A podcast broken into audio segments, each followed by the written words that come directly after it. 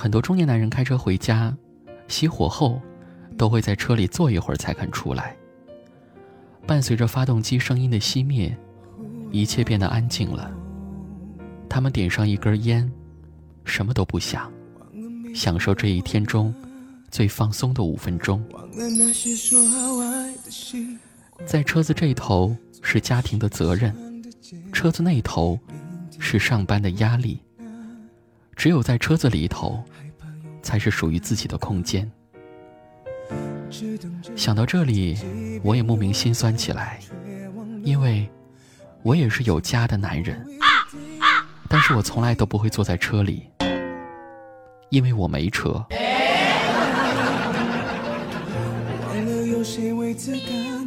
喵。好了各位，欢迎在十二月份收听由喜马拉雅独家出品的《去你的段子》。我是虽然没有车，但是也要装作一名老司机的主播子木。再过几天呢，就到了农历大雪的节气啊，可以说天气是越来越冷了。所以呢，在节目的一开始，子木要友情提示一下大家：呃，有男朋友的要抱紧男朋友，有女朋友的要抱紧女朋友。而我呢，大家就不用管了。因为我根本就不冷啊，也可能是因为我既有男朋友又有女朋友的关系吧。你给我滚！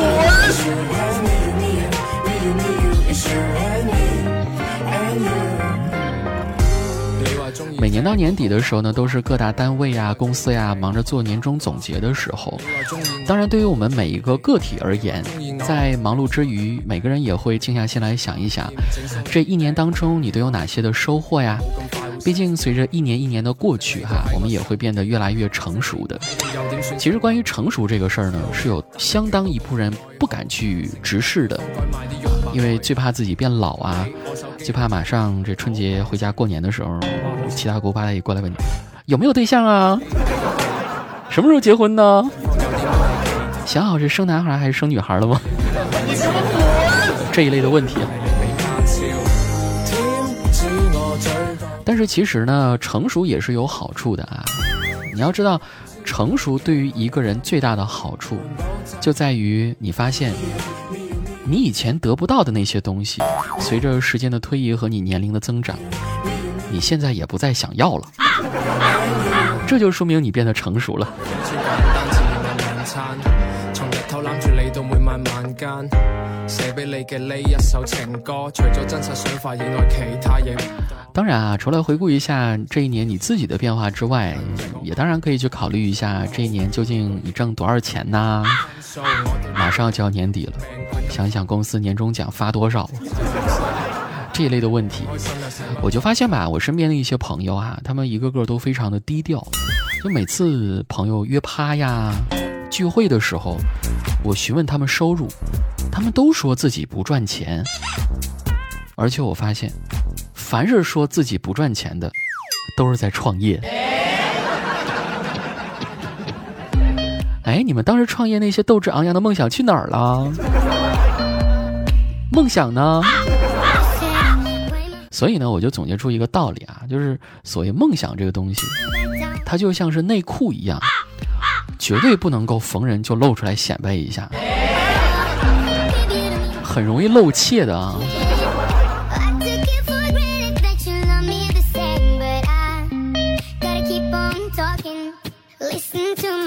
除了总结工作和收入之外呢，当然我们也要审视一下这一年的感情经历了。我知道，可能每次说到这个问题的时候，那都是大家的痛点呢。你会发现，随着一年一年过去，特别是单身的朋友，他们对于找寻真爱这件事儿已经变得越来越不坚定了，睡眠质量也变得越来越不好了。因为自从我公布个人微信号以来嘛。每天早上起床的时候，我都会看到有好些朋友在前一天晚上半夜啊，有发各种各样比较痛苦啊、寂寞呀、失眠呀这一类的动态啊。有的时候我也会去主动关心他们，你们究竟遭遇了什么呀？从而呢，我就总结出了今天节目，我想跟大家说的第二个道理，那就是每一个晚上睡不着的人，其实内心里都住着一个想睡而又睡不到的人，是不是觉得好扎心呢？说完了单身的朋友，我们再来说说已经有女朋友的人。讲真，你们千万别以为有了对象之后，人就会变得多么多么的幸福啊，多么多么的浪漫呀。其实不然，因为一段好的感情，它是需要两个人不断去相互磨合和相互适应的过程。可能有些男生深有体会，就不管你做了多少，也不管你爱的有多深，女朋友还是会抱怨你。哼，你都不懂我。你都不了解我，你都不想我，你都不爱我。呃，当然啊，作为主播来讲，我女朋友也经常向我抱怨，但是她向我抱怨的内容和你们的不一样。她会跟我说：“子木，你等会儿。”啊？怎么了呀？怎么了？你压到我头发了！你压到我肉了！讨厌了！哎呀，我讨厌了。其实呢，在很多的脱口秀节目当中，可能大家更多听到的是主播在调侃某某男生啊、单身狗啊、啊表白多白表啊这一类的段子，但是很少会听到说女生单身的问题。在我的微信当中呢，就不乏有一些女士哈，她跟我们说了呃她的一些情况。其实我知道，就真实情况呢。就他们已经觊觎我好久了，你给我滚！就想跟我搞对象，但是我还要装作什么都听不懂的样子。我站在上帝视角啊，去听他们来讲自己的情感经历嘛。我发现绝大多数女生还是条件相对来说比较优质的。啊他们问我最多的问题就是：子木，你说为什么我条件这么好，但还是单身狗呢？你说我又不好意思一对一啊，跟他当面去说什么哈？好在我在节目里是可以说的。为啥那么多优质女生还单身？真相就是，你自以为要比你看不上的那些异性要优质，而你看得上的那些异性，他并不觉得你优质啊。哎，你说我要是把这么扎心的话单独跟他们说，他们会不会打死我？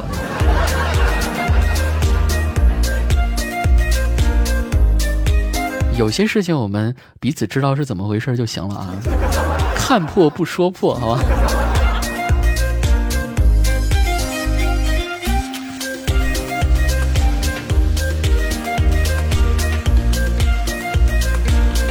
其实呢，现在在很多城市的相亲角，爸爸妈妈给儿女物色对象的时候呢，都会在心里暗暗的打分的啊。相亲有的时候就变成了一种等价交换。像在今年年中，二零一七年有一个关键词就特别火嘛，叫做“相亲鄙视链”。它是源于朋友圈里的一个文章，叫《中国式相亲价目表》刷屏了。这个文章说，在如今的相亲角里呢，存在着一条相亲鄙视链。那所谓的相亲鄙视链呢，主要包括三个硬指标，分别是户籍、房产和收入啊。咱们一个一个来说，先说这个户籍，比如说。相亲角里面有一个常客李大妈，她的儿子呢是一位月薪两万元的程序员，有房有车，唯独没有本地户口。李大妈呢给儿子相中了一个本地的姑娘，对方呢条件吧也挺一般的，收入呢也就是三四千块钱。可是姑娘的母亲还挑剔呢，说：“哎呦，原来你们是外地户口啊，那你们挣的再多也没有用啊。”我们找一个本地户口的多省事儿啊！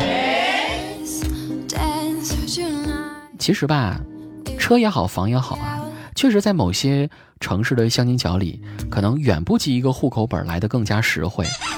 甚至有人会说，没有本地户口的，我们可不考虑哦。相反，如果是有户口的，就算残障人士也行啊。还残障人士呢？我看你是智障人士吧。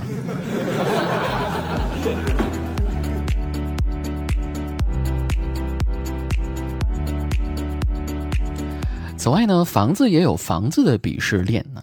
城区房主看不起郊区房主，学区房看不起非学区房，住楼房呢看不起住平房的，还有三居室看不起两居室的。所以说，在相亲角里面，凡是有房子的大妈，那完全属于是 VIP 级别的，特别自豪哈。哎呦，我跟你讲哈，我们家搬迁呀，得了三四套房子呢。我跟我儿子说了，条件不好的姑娘千万不能找啊。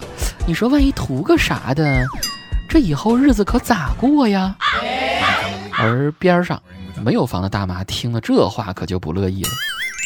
切，房子多有什么了不起啊？指不定在哪个郊县呢。嘿，真是的。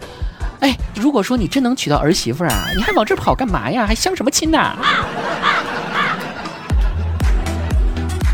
哎，不过这大妈说话，我觉得话糙理不糙啊。你相亲不谈现实，还谈什么呢？你说俩人都到了相亲的地步，谁还去谈理想、谈爱情啊？其实这就是，呃，每个人有每个人选择交友的方式，对吧？反正我个人是觉得啊。如果说是以抱着相亲为目的的交往，那多少会略显尴尬一些。最后一个硬指标是看什么呢？就是看收入了哈。有媒体呢甚至列出一张相亲价目表，一共分为六个等级。就拿男生来说吧，市中心有房，七座以下中高档轿车，月薪五万以上，硕博士或者海归博士。这个叫做顶配，市区外有房，七座以下中高档轿车，月薪两万以上，本科或硕士，这叫做高配。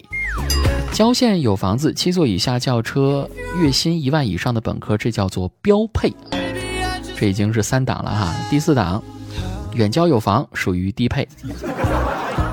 第五档，非本地户口，属于减配。最后一档。就是又没有户口又没有房子，这是最惨的，这叫做不配。啊，当然哈，对于那些破罐子破摔、自暴自弃、不想结婚的人，那叫绝配。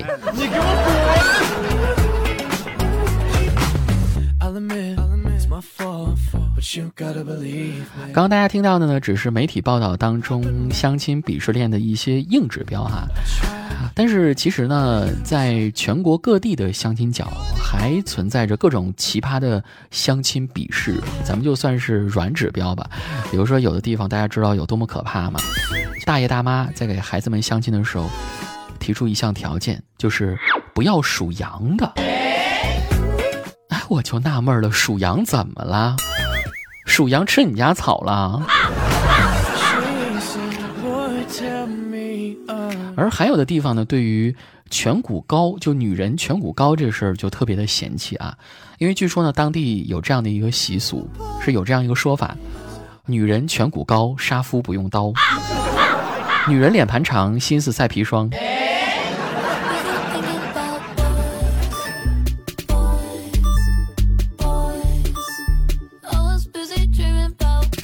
其实呢，相亲鄙视链最大的问题就在于人们都忘记了，相亲最重要的是相人，人要比房子、户口、收入更加的重要。就算你今天站在了相亲鄙视链的最底端，明天也可以通过奋斗而改变。啊，当然还有另外一种可能，那就是如果你是为了鄙视别人，前一秒钟你也许在辛辛苦苦、漫漫长路的爬到相亲鄙视链的这个顶端。但是还没有看清可以鄙视谁的时候，结果又被秒杀，跌落在另一个人的鄙视里哈，这个就特别的可怜了。其实呢，鄙视链在如今各行各业都是存在的，归根到底，它其实反映出的是一种自我感觉良好又瞧不起别人的一种现象。呃，我再举个例子啊，我们大家每个人每天都会玩手机，对吧？对于手机用户来说。就存在用苹果手机的鄙视用安卓手机的，啊，当然可能近几年还出现了安卓瞧不起苹果的现象，就是相互鄙视嘛。对，另外好像任何行业的甲方和乙方，他们都是相互鄙视的。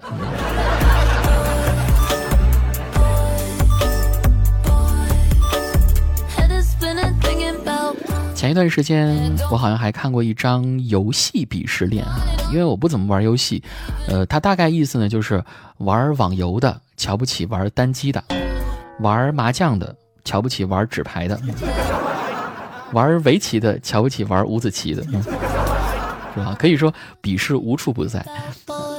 呃，再比如说，还存在电视剧的鄙视链啊，看英剧的瞧不起看美剧的，日剧瞧不起韩剧，港剧瞧不起台剧，内地剧瞧不起泰剧。听说，在足球联赛界也存在一种鄙视链，看英甲的瞧不起看英超的。德甲瞧不起意甲，中超瞧不起中甲。这个有好多同学都在上大学是吧？其实，在在大学学科里面也是存在一种鄙视链的。据说理科生瞧不起工科生，文科生瞧不起体育生啊，还有艺术生。而更加有意思的是，就算同为大学二本的学校，都是存在有鄙视链的。因为有一种二本学校，他永远号称自己马上就要升一本了，而往往这一类学校的学生都非常有优越感，以至于这种优越感能够一直持续到他上大学毕业为止。可惜那个时候学校还是没有被升为一本呢，这是一件特别可悲的事情。